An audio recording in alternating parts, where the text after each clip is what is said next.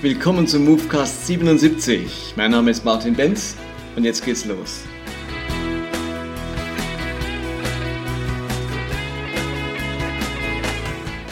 Die Ferienzeit geht langsam zu Ende. Auch ich melde mich zurück aus den Ferien und ich möchte gerne an dem Podcast vom letzten Mal anknüpfen. Die schwierigste Bibelstelle, die Geschichte von Ananias und Sapphira in Apostelgeschichte 5. Und ich bedanke mich für alle, die mir geschrieben haben, Voicemails geschickt haben, sich beteiligt haben an der Überlegung, wie kann man diese Stelle verstehen. Und ich bin mal gespannt, ob wir heute miteinander dieser Stelle doch ein Stückchen näher kommen und rausfinden, was das für uns heute heißen kann, wie wir das deuten müssen. Die große Schwierigkeit dieser Bibelstelle mit Ananias und Sapphira liegt darin, dass es sich im Neuen Testament befindet. Und die Erwartung ist eigentlich diejenige, dass sich seit Jesus das Handeln Gottes an den Menschen anders darstellt. Für mich ist Jesus das Abbild Gottes, Gottes Charakter, Gottes Wesen zeigt sich vollkommen in Jesus. Gott ist nie anders, als er sich in Jesus geoffenbart hat. Und mein Ansatz war, von Jesus her formen wir unser Gottesbild und nicht von irgendwelchen alttestamentlichen Geschichten, die grausam, brutal, äh, wirken, wo Menschen ähm, hingerichtet werden oder äh, Menschen geopfert werden, weil sie irgendetwas falsch gemacht haben, sondern Jesus offenbart den barmherzigen, vergebenden Gott. Und jetzt ist es plötzlich schwierig, wenn nach Jesus im Neuen Testament auch wieder Stellen auftauchen, wo Gott richtet und Menschen mit dem Tod bestraft. Wir kennen das aus dem Alten Testament, da wird, werden Menschen für ihren Ungehorsam bestraft, da werden ganze Familien, Sippen oder Völker ausgerottet für ihren Ungehorsam. Im Neuen Testament begegnet uns in Jesus etwas ganz anderes, ein völlig anderer Ansatz, ein gewaltloser Ansatz, ein vergebender, ein versöhnender Ansatz. Da will Gott nicht den Tod des Gottlosen. Und deswegen ist es so schwierig, wenn es in der Apostelgeschichte plötzlich wieder solche Geschichten auftauchen. Also was machen wir denn jetzt damit? Nun müssen wir uns zum einen deutlich machen, dass es tatsächlich nicht die einzige Geschichte ist in der Apostelgeschichte, die was Grausames oder etwas so Archaisches an sich hat. Es gibt eine Stelle in Apostelgeschichte 12 und dort geht es darum, dass ähm, der König Herodes Agrippa I. auftritt vor dem Volk und sich so darstellt, dass die Menschen, dass sich als Gott irgendwie gibt, ähm, und sich so darstellt mit Prunk und so weiter, dass die Menschen rufen, so spricht ein Gott und nicht ein Mensch. Also das Volk, die Israeliten, ähm, die da in äh, Caesarea gerade waren, also Herodes tritt in Caesarea auf, die sehen und denken, so spricht ein Gott. Der, also er lässt es zu, Herodes, dass man ihn fast göttliche Verehrung darbringt. Und dann geschieht über ihn ebenfalls ein Gericht. Und da heißt es nämlich im gleichen Augenblick aber, schlug ihn ein Engel des Herrn weil er sich als Gott feiern ließ und nicht Gott die Ehre gab. Von Würmern zerfressen starb er unter Qualen. So beschreibt es Lukas in der Apostelgeschichte. Und nun ist es so, dass es tatsächlich bei Josephus in den Antiquitäts Kapitel 14, 8, 2 auch ebenfalls beschrieben wird. Da wird ebenfalls der Tod dieses Herodes beschrieben, wie er nach so einer Veranstaltung, wo er ein, ein sehr glitzerndes, silbriges Kleid anhatte, das in der Sonne die Sonne reflektiert hat und die Menschen dachten, boah, das ist eine unglaubliche Aura, Ausstrahlung und dann ebenso ihm was Göttliches zuriefen, dass er hinterher unter großen Schmerzen nach Hause gebracht wurde und relativ bald wirklich qualvoll gestorben ist. Also insofern ist das jetzt von einem anderen Historiker belegt, aber wir haben hier in der Bibel zumindest, das hat Josephus natürlich nicht, den, den Aspekt, dass der Engel des Herrn, also Gott selbst, ihn richtet. Also eine zweite Stelle, wo jemand im Neuen Testament in der Apostelgeschichte wegen seiner Sünde gerade mit dem Tod bestraft wird. Und in Kapitel 13, in der Apostelgeschichte haben wir dann was ähnliches. Paulus geht auf die allererste Missionsreise, er geht an den allerersten Ort auf seiner Missionsreise und kommt da ähm, auf die Insel Zypern und dort begegnet ihn ein Magier, heißt es, ein falscher Prophet, der zum Gefolge des römischen Statthalters zählt. Und der Prokonsul, der redet mit Paulus und ist fast ist kurz davor, sich diesem Christus anzuvertrauen. Aber dann kommt dieser Magier, dieser falsche Prophet und hetzt ähm, den Prokonsul gegen Paulus auf. Und jetzt macht das Paulus so wütend, dass Paulus diesen ähm, Propheten anschaut, ihn scharf anblickt und vom Heiligen Geist erfüllt, sagte er, du elender und gerissener Betrüger, du Sohn des Teufels und Feind aller Gerechtigkeit. Wann hörst du endlich auf, die geraden Wege des Herrn krumm zu machen?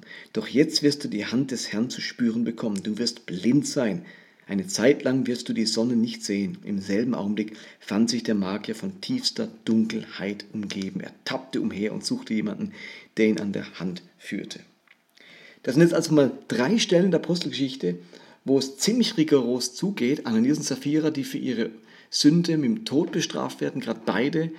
Dann ähm, dieser Magier hier, der von Paulus vom Heiligen Geist erfüllt, mit Blindheit gestraft wird. Und dieser König Herodes Agrippa, der wegen seiner göttlichen Verehrung, die er zuließ, auch gerade mit einer todbringenden, qualvollen Krankheit bestraft wird. Nun war ein Vorschlag, der mir geschrieben wurde, derjenige, dass bei Ananias und Sapphira Petrus, weil er Vollmacht bekommen hatte durch den Heiligen Geist bei Pfingsten und weil Jesus ihn anhauchte, in seinem Geist gab, also eine besondere Vollmacht hatte, wie damals auch Elia oder Elisa, und dass Menschen nun tatsächlich in der Lage sind, wenn sie göttliche Vollmacht haben, aber noch ein ungeheiligtes Wesen, diese Vollmacht letztlich falsch anwenden. Also mit ihrer Vollmacht, anstatt zu heilen, ähm, zu verurteilen oder anstatt eben jemand sehen zu machen, blind zu machen, wie in dem Fall, anstatt jemand dann zur Besinnung zu bringen, zur Umkehr zu bringen, mit dem Tod bestraft. Also die Idee dahinter ist, die nicht Gott hat Ananias und Sapphira getötet, sondern die Vollmacht des, Paul, des Petrus, der das wirklich hier konnte, aber ungeheiligt war und deswegen was macht, was Gott eigentlich nicht wollte.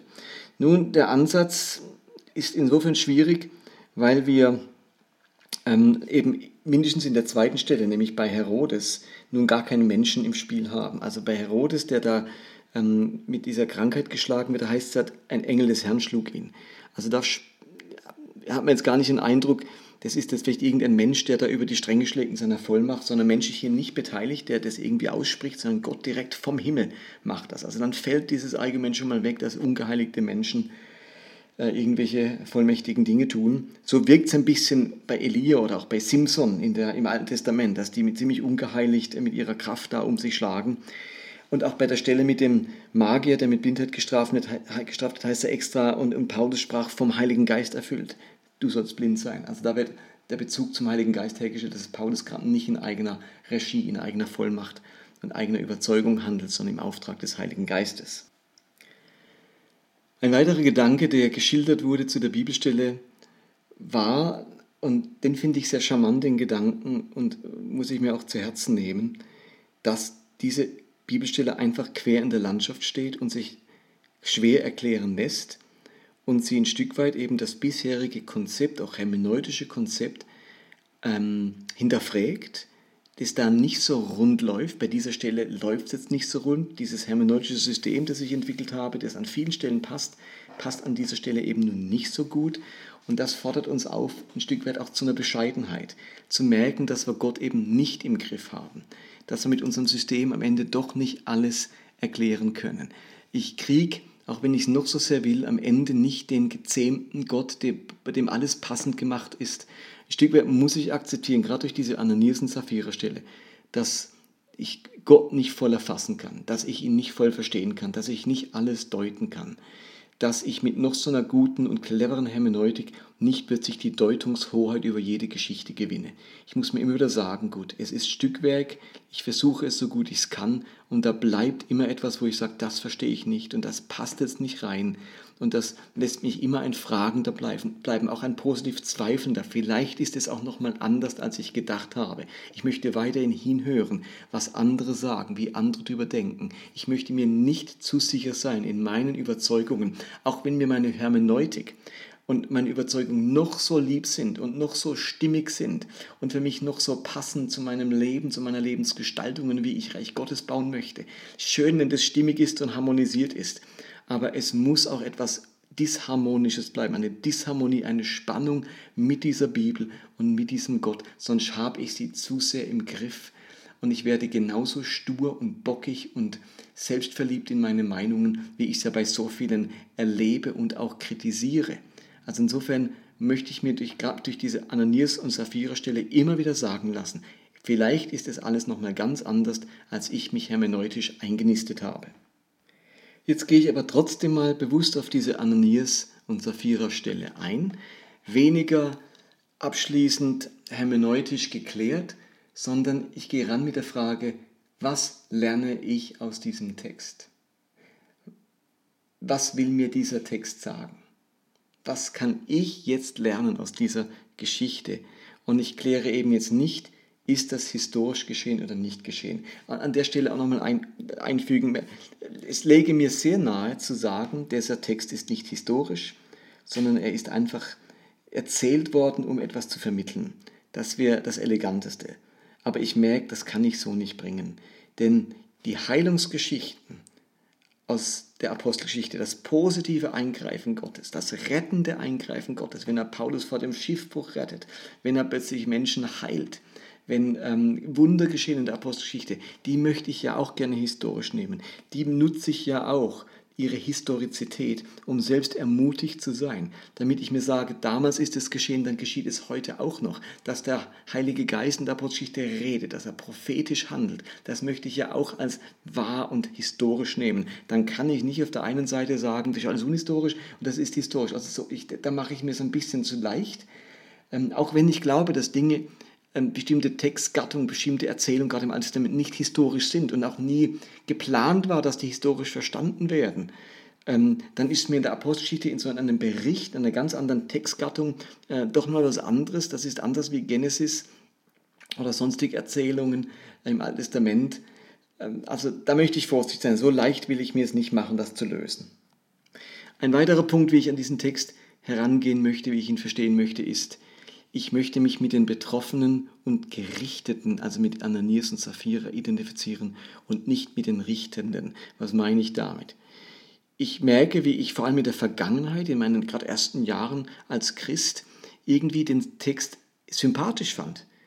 Heute finde ich den sehr unsympathisch, aber es gab eine Zeit, da fand ich den Text sympathisch. Ich habe mich so auf der Seite Gottes gefühlt und habe so gedacht, gut, die haben es jetzt verdient. Es ist gut, dass Sünder gestraft werden. Schön, dass es mal, dass mal gezeigt wird oder Bartelamoschtoll, wo es lang geht, was passiert, wenn man Gott nicht gehorsam ist. Gut haben wir so eine Stelle. Und ich, und ich habe mich so ganz stark mit dem Richter identifiziert. Ich bin ja okay, mein, ich bin ja jetzt bekehrt und äh, jetzt bin ich ganz auf der Seite Gottes. Ich hocke nicht auf der Anklagebank, sondern ich hocke im Zuschauerraum und sage, jawohl, gebt's denen, die haben es verdient.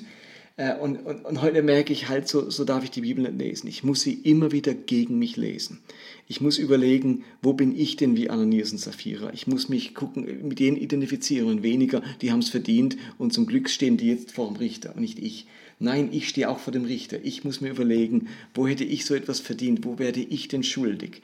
Ähm, das gleiche gilt bei Geschichten mit den Pharisäern oder so. Da passiert so schnell, dass wir auf der Seite Jesu stehen und, und äh, die Pharisäer stehen auf der anderen Seite und wir verurteilen innerlich mit Jesus die Pharisäer mitdenken. Ja, ja, zum Glück sind wir nicht so wie die Pharisäer und merken nicht, dass wir genau das machen, wovon Jesus sein Gleichnis erzählt, dass man nämlich sich ganz schön zu denen zählt, die zu anderen sagen, danke Gott, dass ich nicht bin wie die anderen. Wir haben alle die Tendenz, uns auf die Seite zum Stamm derer zu zählen, die, bei denen alles in Ordnung ist, die okay sind, äh, für die Gott äh, ähm, nur Lob hat und blicken dann mit Gott auf all die Abtrünnigen, auf all die Sünder, auf all die Unreinen. Und ich möchte das rumdrehen und sagen, ich möchte mich immer zu dem Sünder zählen, der sagt, Herr, sei mir Sünder gnädig und mich nicht zu den anderen zählen.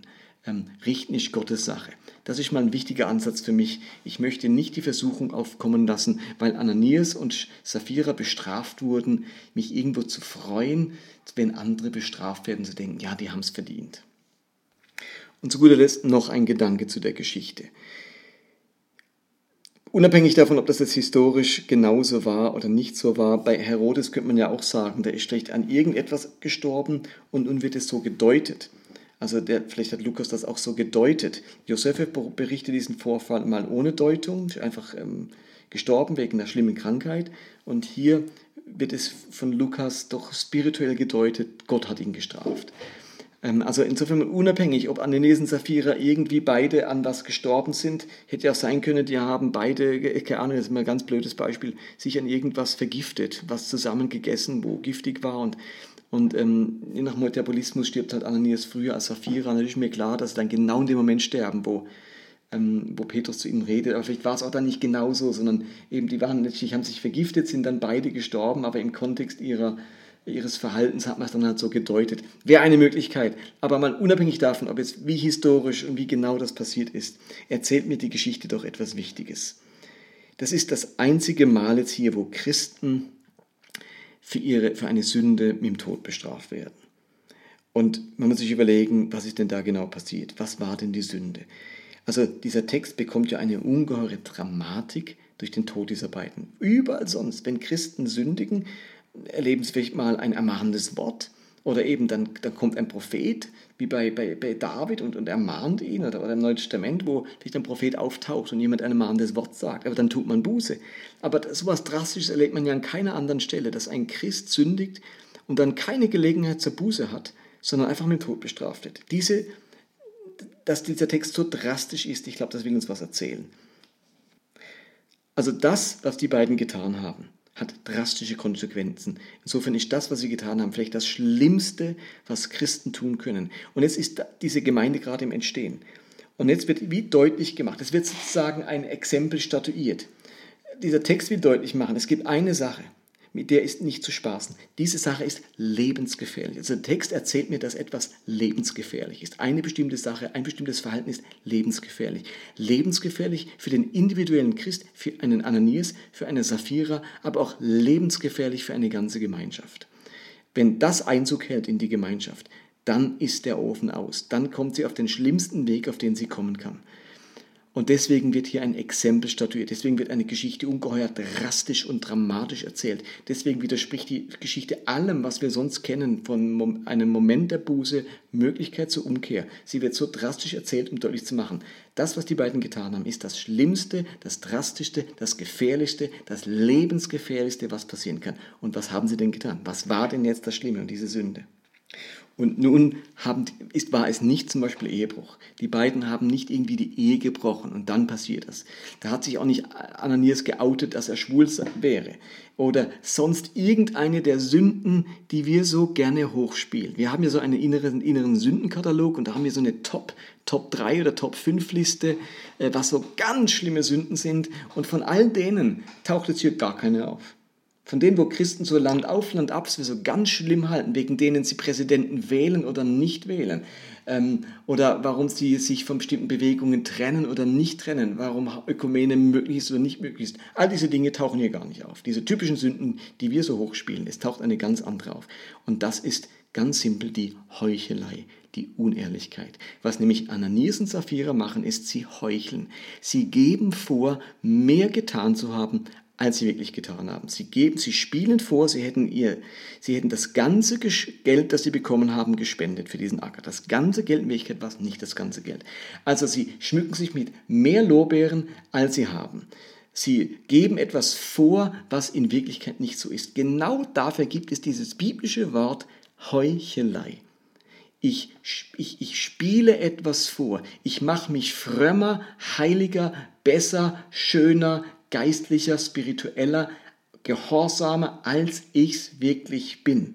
Ich stehe nicht zu meinen Schwächen, ich stehe nicht zu meinen Brüchen, ich stehe nicht zu meinen Unfähigkeiten, ich stehe nicht zu meinen Grenzen, ich stehe nicht dazu, dass ich doch noch ein bisschen Geld für mich bin, denn das wäre ja okay gewesen. Hätten Ananias und Sapphira gesagt, wir haben leider nur 80% gegeben, 20 wollten wir echt noch für uns oder nur 50%, sagt der Petrus, ihr hättet um die Hälfte geben können, wäre doch völlig okay gewesen. Also es ist ja nicht die Summe dessen, was sie geben, wo irgendwie problematisch war. Sie hätten auch gar nichts geben müssen.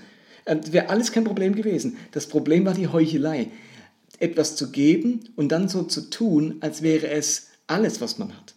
Und wenn er jetzt das Neue Testament, äh, die Evangelien anschaut, dann gibt es ein Kapitel, wo die größte Auseinandersetzung überhaupt zwischen Jesus und anderen Menschen stattfindet. Und das ist Matthäus 23, seine Auseinandersetzung mit den Pharisäern, die sogenannte Weherufe. Wehe euch, ihr Pharisäer.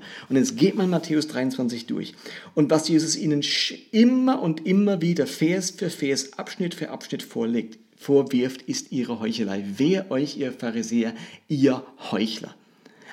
Außen hui, innen pfui. Das ist so sein Motto, seine, seine Rede an die Pharisäer. Da regt er sich auf, da, da geht er voll in den Konflikt mit diesen ähm, Pharisäern und es ist ein ganzes Kapitel nur zu dieser Thematik Heuchelei. Also was sagt mir dieser Text? Heuchelei ist Gift, ist lebensgefährlich für unseren Glauben. Gott will unsere unbedingte Ehrlichkeit. Egal, ob wir zweifeln, ob wir uns ohnmächtig fühlen, ob wir unsere, auf unsere Schwächen gestoßen sind, ob wir unwillig sind, ob wir was nicht wollen, wo Gott eigentlich will. Ehrlich sein. Macht euch und anderen nichts vor. Wenn ihr anfangt, heuchlerisch zu werden, dann ist das der Tod im Topf für euch selbst und für eure Gemeinschaft. Und Gott musste wie ganz drastisch zeigen, das darf nicht passieren in dieser Gemeinschaft. Ich habe lieber Leute, die, die, die noch nicht so weit sind, genug zu spenden, als dass sie ähm, Heuchler werden und so tun, als wären sie schon so weit. Gott hat nichts dagegen, dass wir auf der Reise sind, noch nicht angekommen sind, noch viele Schwachheiten haben, vieles nicht schaffen, was er nicht haben kann und was diese Gemeinschaft kaputt macht und sie vor der Welt vor allem kaputt macht, ist, wenn wir das nicht zugeben, wenn wir was vorspielen, was wir nicht wirklich sind. Und ihr Lieben, das ist doch auch der Vorwurf, den die Leute an die katholische Kirche machen. Euch ist bewusst vielleicht, dass bei den Missbrauchsfällen in der katholischen Kirche statistisch gesehen die Sportvereine mehr Missbrauchsfälle haben. Die Sportvereine sind schlimmer, was Missbrauch betrifft an Jugendlichen und Kindern wie die katholische Kirche. Aber die Sportvereine sind nicht in der Presse. Warum? Weil die katholische Kirche so einen hohen moralischen Standard hat, weil sie überall auftritt mit wir sind heilig, wir sind rein, wir halten uns an das, wir sind biblisch, wir halten uns an die Bibel, wir sind tolle Christen. Also wenn man diesen Anspruch hat, wenn man außen hui, guck mal wie toll wir sind und dann innen pfui, dann ist das eben so viel krasser und abstoßender, als wenn man nicht mit diesem moralischen Anspruch daherkommt. Also Heuchelei killt unseren Ruf und killt unsere Glaubwürdigkeit vor der Welt. Und deswegen erzählt uns diese Geschichte von Anfang an als allererstes Ereignis mit dem Thema Sünde, dass man sich das nicht erlauben kann. Insofern ist für mich nicht so wichtig, sind die wirklich gestorben, äh, führt Gott hier wieder die Todesstrafe ein, war das historisch oder nicht historisch. Ich frage mich, was will mir der Text erzählen? Und er erzählt mir, dass es nichts Gefährlicheres gibt für mein Christsein und für die Kirche, als wenn sie unehrlich wird und heuchlerisch. Insofern ist diese Geschichte ein Aufruf zu absoluter Ehrlichkeit, Offenheit, Transparenz. Das kann Gott alles vertragen, nur nicht Heuchelei. Und nun würde es mich natürlich interessieren, wie ihr über diese Deutung denkt, über diese Gedanken denkt. Jetzt habt ihr mir eure Gedanken geschildert im Vorfeld. Jetzt habe ich mal versucht, ein bisschen was davon ähm, äh, einzubauen oder meine Gedanken dazu zu schildern. Auch da wäre ich dankbar für euer Feedback. Und das könnt ihr gerne tun per Mail oder direkt in der Podbean-App auf den Kommentaren oder bei Spotify in den Kommentaren und ich freue mich, wenn ihr diesen Movecast weiterhin teilt, auf den sozialen Medien darauf hinweist. Und insofern sprechen wir uns nächste Woche wieder bei Movecast 78. Bis dann, macht's gut, bye bye.